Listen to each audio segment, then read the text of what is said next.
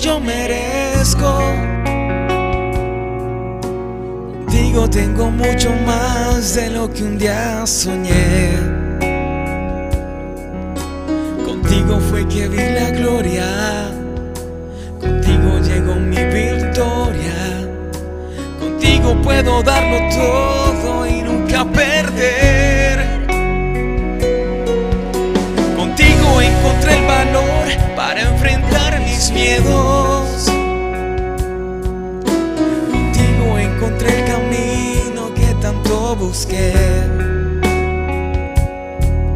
Hoy contigo voy al fin del mundo, sin desmayar por un segundo. Pues contigo tengo la certeza de que venceré.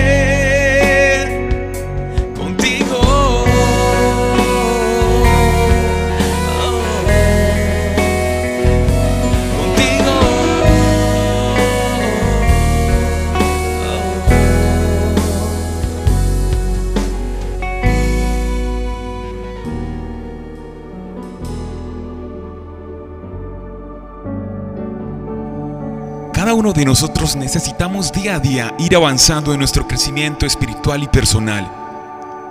Muchas gracias por hacernos parte de este crecimiento y por disponer de tu tiempo en escuchar un mensaje de parte de Dios. Sean todos bienvenidos. ¿Cuántas veces te has preguntado o has escuchado, ¿dónde está Dios? ¿Por qué no hace algo? ¿No ve Dios que le necesitamos? ¿Acaso es que no le importamos? Porque Dios permite que suframos y realmente nos ama. Estas mismas preguntas deben haber estado dando vueltas en las mentes y corazones de los tres amigos de Jesús que te contaremos en este pasaje de la Biblia, el cual encontramos en Juan capítulo 11, versículo 1 al 37. Este es uno de los misterios de la vida espiritual, y es que a veces creemos que el Señor nos llega cuando más lo necesitamos, y es entonces allí cuando pueden surgir dos escenarios. Tú decides si abrazas a Jesús y descansas en sus brazos y te regocijas en Él, o si te alejas y buscas una solución en tus fuerzas. Hoy quiero hablarte de esos momentos en los que Dios no responde a una oración, esos momentos cuando el sufrimiento llega a tu casa, ese momento cuando el dolor toca tu alma. Pero además quiero hablarte de la forma como podemos reaccionar ante esta situación. El relato comienza presentándonos tres hermanos, Lázaro, María y Marta, que vivían en Betania, una aldea a unos tres kilómetros de Jerusalén, a los cuales Jesús consideraba sus amigos y los amaba. Lázaro se encontraba enfermo, y por ello sus hermanas enviaron un mensajero que le avisara a Jesús, el cual le informó, Señor, tu amigo querido está enfermo. Al escuchar esto, Jesús dijo, esta enfermedad no terminará en muerte, sino que es para la gloria de Dios, para que por ella el Hijo de Dios sea glorificado. Y a pesar de eso se quedó dos días más donde se encontraba. Al llegar Jesús a Betania, Lázaro llevaba cuatro días de haber sido sepultado. Cuando Marta supo que Jesús llegaba, fue a su encuentro. Pero María se quedó en la casa. Al verlo Marta le dijo, si hubieras estado aquí, mi hermano no habría muerto. Jesús le contestó, tu hermano resucitará. Cuando María oyó esto, se levantó rápidamente y fue a su encuentro. Cuando María llegó donde estaba Jesús y lo vio, se arrojó a sus pies y le dijo, Señor, si hubieras estado aquí, mi hermano no habría muerto. Al ver llorar a María y a los judíos que la habían acompañado, Jesús se turbó y se conmovió profundamente. Jesús lloró. Mire cuánto lo querían, dijeron algunos judíos, pero otros comentaban, este, que le abrió los ojos al ciego, no podría haber impedido que Lázaro muriera. El amor que sentía el Señor Jesús por cada uno de los miembros de esta familia se afirma en varias ocasiones a lo largo de este pasaje. Sin embargo, el pasaje nos enseña que a pesar de la estrecha vinculación que había entre estos tres hermanos y Jesús, aún así, esta querida familia fue afligida por la enfermedad y la muerte de Lázaro.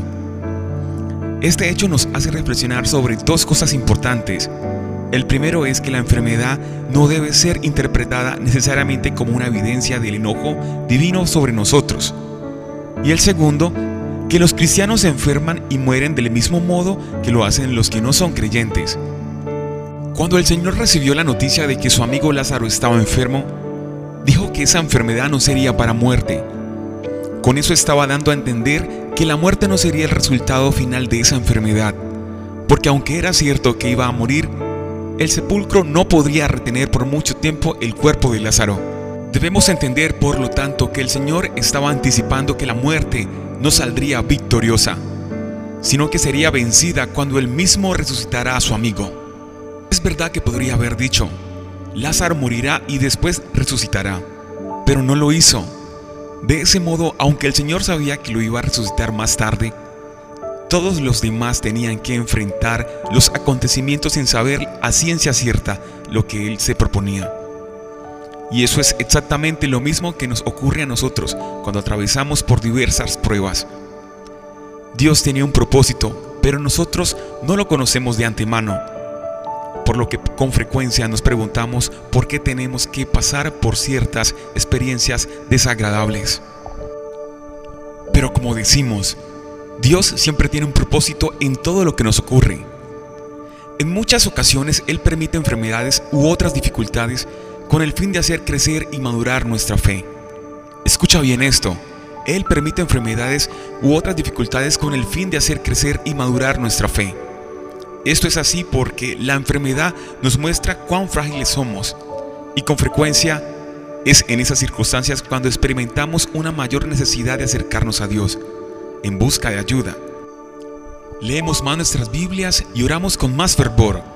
Es entonces cuando nos volvemos lo suficientemente sensibles para aprender lecciones que de otro modo no aprenderíamos. Porque el sufrimiento nos quita la orgullosa dependencia que tenemos de nosotros mismos y nos arroja a los pies de Dios. Por otro lado, la cercanía de la muerte también nos lleva a pensar en la brevedad de la vida y vemos cómo el momento de rendir cuentas ante Dios se acerca a nosotros inevitablemente. Muchos en esas circunstancias sienten la necesidad de arreglar o mejorar su relación con Dios. Por lo tanto, el sufrimiento de las hermanas de Lázaro tenía un elevado propósito. Iba a llevarles a descubrir algo del carácter de Dios que de otra manera desconocerían. Si Dios contestara inmediatamente nuestras oraciones, no desarrollaríamos el carácter de Cristo. Tenemos otros ejemplos en la Escritura de cómo los tiempos de prueba han llevado a los creyentes a conocer a Dios de una manera totalmente nueva. Por ejemplo, el rey David no habría conocido a Dios como su roca, fortaleza y libertador si no hubiera sufrido la persecución de sus enemigos. Abraham no habría conocido a Dios como Jehová proveerá si no hubiera estado dispuesto a ofrecer a su hijo Isaac. Las hermanas de Lázaro no habrían conocido a Jesús como la resurrección y la vida si su hermano no hubiera muerto. Cuando Jesús escuchó que Lázaro estaba enfermo, esperaríamos que hubiera salido inmediatamente hacia Betania para sanarlo, o que pronunciara una palabra que lo sanara a distancia, del mismo modo que hizo con el hijo del oficial del rey en Capernaum. Pero Jesús no hizo ninguna de las dos cosas. Este comportamiento parece poner en duda la afirmación previa de que Jesús amaba a Lázaro y a sus hermanas. Pero aquí vamos a aprender que el amor de Dios se manifiesta también en su demora al contestar nuestras peticiones. Ahora bien, el pasaje no nos explica por qué el Señor no acudió rápidamente a Betania. Tal vez estuvo atendiendo a otros moribundos mientras tanto, o sanando a otros enfermos, no lo sabemos. Aunque cuando los que sufrimos somos nosotros, creemos que nuestro caso es prioritario y no puede haber nada más importante. Lo que sí parece claro es que cuando conocemos el final de la historia, es que el Señor tenía un propósito bien definido. Él no iba a sanar a Lázaro, sino que lo iba a resucitar, y para eso era necesario que primero muriera. Y por supuesto, al hacerlo así, también iba a defraudar momentáneamente las expectativas que las hermanas tenían puestas en Él. Qué difícil es esperar mientras sufrimos y no recibimos respuestas de Dios. El silencio de la espera nos consume por dentro. Algunas veces puede ser una enfermedad prolongada y dolorosa, otras un despido o sufrir algún tipo de abuso, que nos traten injustamente. estar solos. Son tantos los dilemas que enfrentamos continuamente. Pero no podemos juzgar una situación hasta que no haya llegado a su fin. No podemos actuar como niños impacientes. Una gran verdad que nunca debemos olvidar es que por mucho que parezca que Dios se retrasa en atendernos, Él nunca duerme ni se olvida de su pueblo. Marta y María han aprendido algo. Y es que cuando el Señor Jesús está presente las cosas cambian. Las posibilidades aumentan al infinito. Dios no nos promete una vida sin dificultades, pero sí su presencia en medio de ellas. Muchas veces Jesús no cambia tu situación, pues a quien quiere cambiar es a ti. Tú quieres que Jesús haga algo para ti, pero Jesús quiere hacer algo en ti, porque lo que haría para ti es temporal, pero Él quiere hacer algo eterno en tu vida, en tu corazón. Para que Dios obre en tu corazón, a veces debes desilusionarte. ¿Sabes lo que es la desilusión? Es liberarte de una falsa ilusión, de la ilusión de que por ser amado por Dios, Él te evitará todo sufrimiento de tu vida presente. Jesús no murió en la cruz para arreglar tus problemas temporales.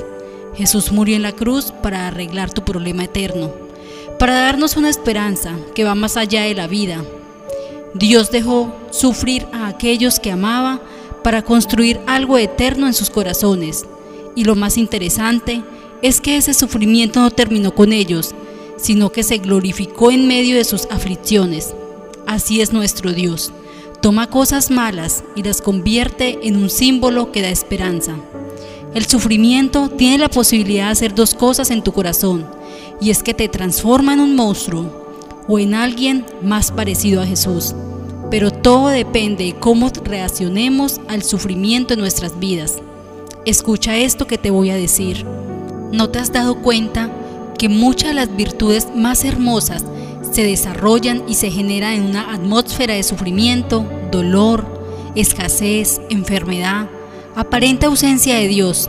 Por ejemplo, ¿Cómo desarrollar el perdón si que alguien te ofenda? ¿Cómo desarrollar la compasión si no hubieran viudas, huérfanos, enfermos? ¿Cómo desarrollar la paciencia si no tuvieras que esperar durante años una promesa que Dios te ha dado? ¿Cómo desarrollar la generosidad si no hubiera gente con necesidad económica en nuestra comunidad? No hay lugar más oscuro que el de la duda. ¿No te resulta familiar ese clamor de María y Marta? Si hubieras estado aquí, es el mismo que experimentamos y que clamamos cuando recibimos noticias que nos lastiman, nos hieren. Lo bello aquí es que Jesús no reprende a Marta y a María por expresar ante Él todo su dolor, sino que lo absorbe y les quita toda esa amargura y tristeza. ¿Sabes por qué? Porque Él conoce cada una de las emociones que como seres humanos podemos sentir, y su empatía por nosotros es inmensa. Jesús prefiere un diálogo honesto que un discurso preparado y derramar nuestro dolor a los pies de Jesús es el lugar indicado para que descansemos en su presencia. Y recuerda, los planes de Dios siempre serán más grandes que los nuestros. Gracias por llegar al final de este devocional. Deseamos que el amor y bendición de Dios te acompañen donde estés. Te mandamos un abrazo fraternal y deseamos para ti un maravilloso inicio de semana. Somos Comunidad Cristiana de Fe una iglesia para la gente de hoy. Estamos ubicados en el municipio de Carepa en la vía principal al lado de Coca-Cola. Visita nuestras redes sociales, Facebook e Instagram y nuestra página web www.comunifeuraba.com, donde encontrarás contenido de gran valor que servirán para tu crecimiento espiritual. Nuestros servicios se realizan los días miércoles 7 y 30 pm y domingos 9 y 30 am. Te esperamos. Dios te bendiga.